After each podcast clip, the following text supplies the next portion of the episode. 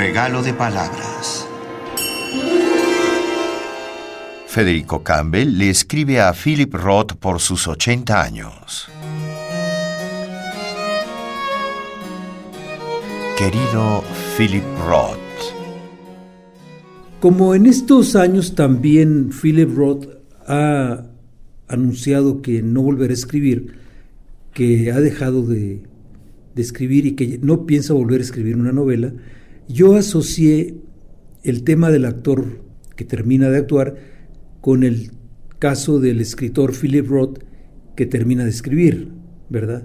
Yo no sé si el caso personal de Philip Roth sea el de un escritor que ya no puede seguir escribiendo o el de un escritor que ya no quiere seguir escribiendo por las razones que sean, entre ellas que no tiene ya nada que decir, ¿no? ¿Verdad?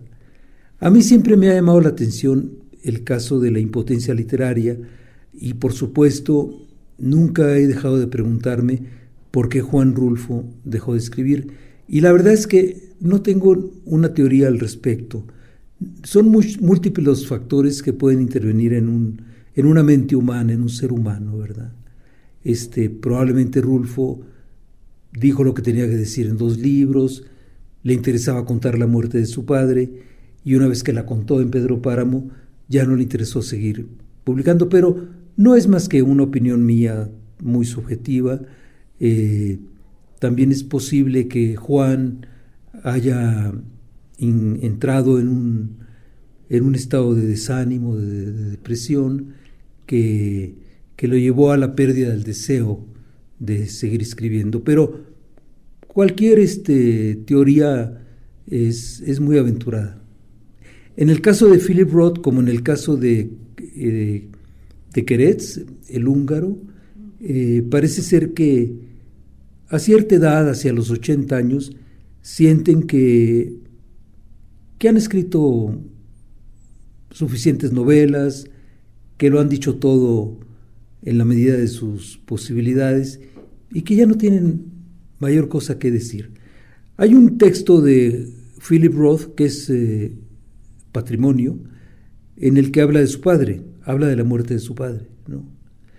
Y a mí el tema de, la relación entre el escritor y su padre me ha llamado mucho la atención porque pienso que, es, muy importante y lo, he tratado en uno de mis libros que se llama justamente Padre y Memoria, ¿verdad? O sea, no solo es el caso del padre como tema literario, sino es el caso del padre del escritor en la vida real. O sea, el padre de Juan Rulfo, el padre de Jorge Luis Borges, el padre de, de Paul Auster, ¿verdad? Paul Auster tiene una novela donde, La invención de la soledad, donde habla de, habla de la muerte de su padre, ¿no? Y el tema del padre se, no es que se haya vuelto de moda, pero en los últimos años yo he visto que, que se, se trata cada vez más, ¿no?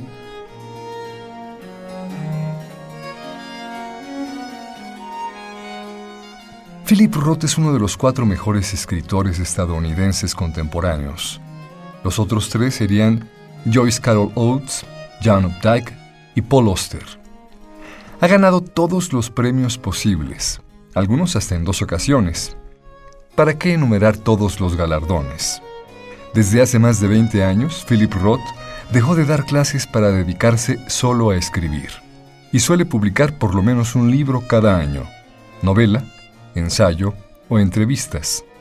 Philip Roth ganó en 2012 el Premio Internacional Príncipe de Asturias, que otorga la corona española a los intelectuales más sobresalientes en el mundo de la literatura y las ciencias.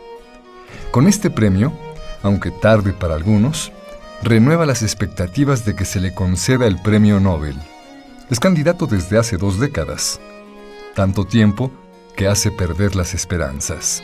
Si no le conceden el premio Nobel, sería en detrimento del propio galardón, una carencia más al laurel.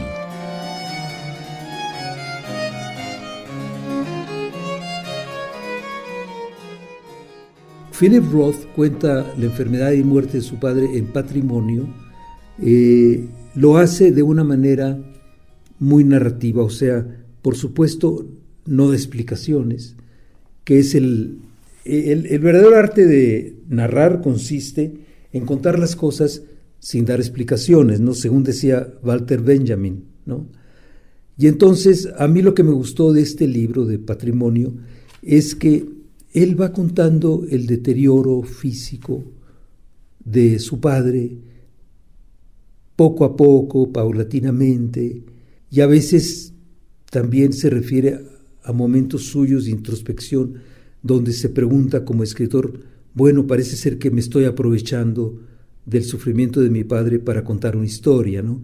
Estoy utilizándolo y esto me hace sentir mal, me hace sentir culpable, pero finalmente yo soy un escritor y soy su hijo y esta es mi manera de, de vivir, de expresarme que es la narración.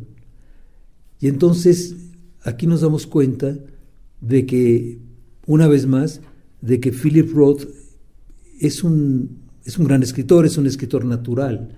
El flujo narrativo les, les sale de una manera natural, fácil.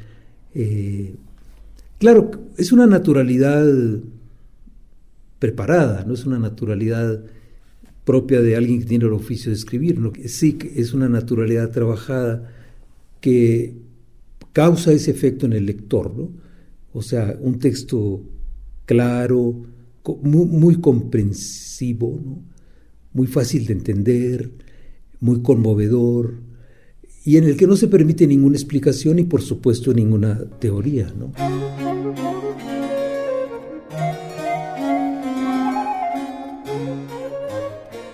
¿Cuáles son los títulos más conocidos, reconocidos y recomendables de Philip Roth?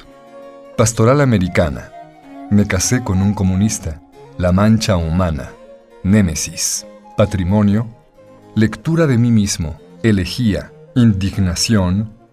Y El Teatro de Sabat, por mencionar los más conocidos. Todos le han valido premios importantes, adaptaciones cinematográficas, traducciones a todas las lenguas y lectores por todos lados. ¿Cuál es la magia de Philip Roth? Philip Milton Roth nació en Newark, New Jersey, 19 de marzo de 1933.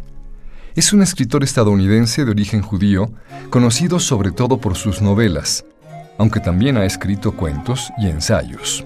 Siempre que uno lee las novelas de Roth, sus historias, el yo está muy presente y los problemas de asimilación e identidad de los judíos de Estados Unidos, lo cual lo vincula con otros autores estadounidenses como Saul Bellow, Premio Nobel en 1976, o Bernard Malamud, que también tratan en sus obras las experiencias de los judíos estadounidenses.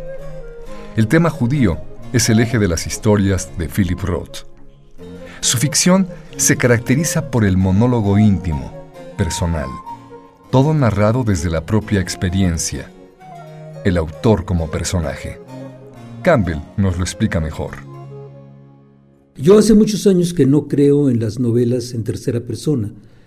A mí me gustan las eh, novelas en primera persona y por eso me gusta mucho Philip Roth porque escribe desde el punto de vista de la primera persona, ¿verdad?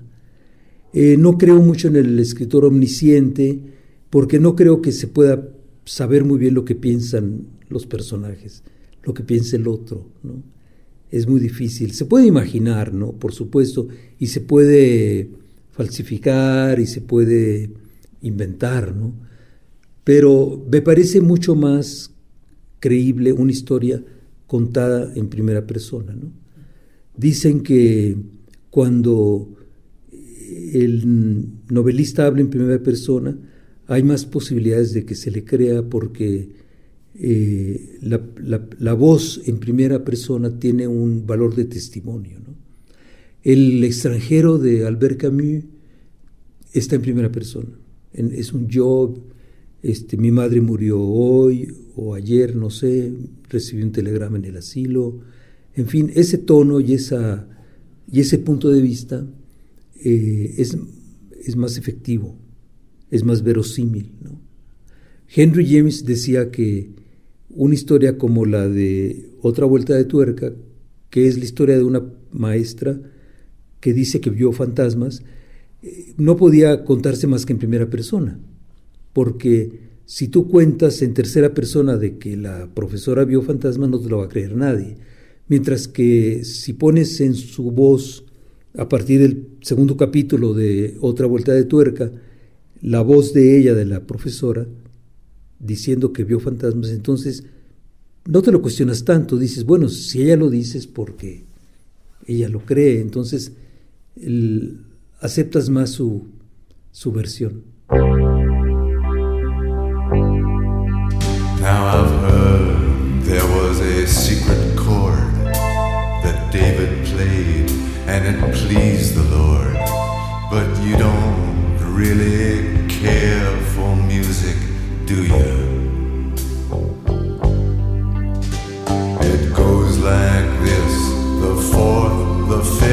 The minor fall, the major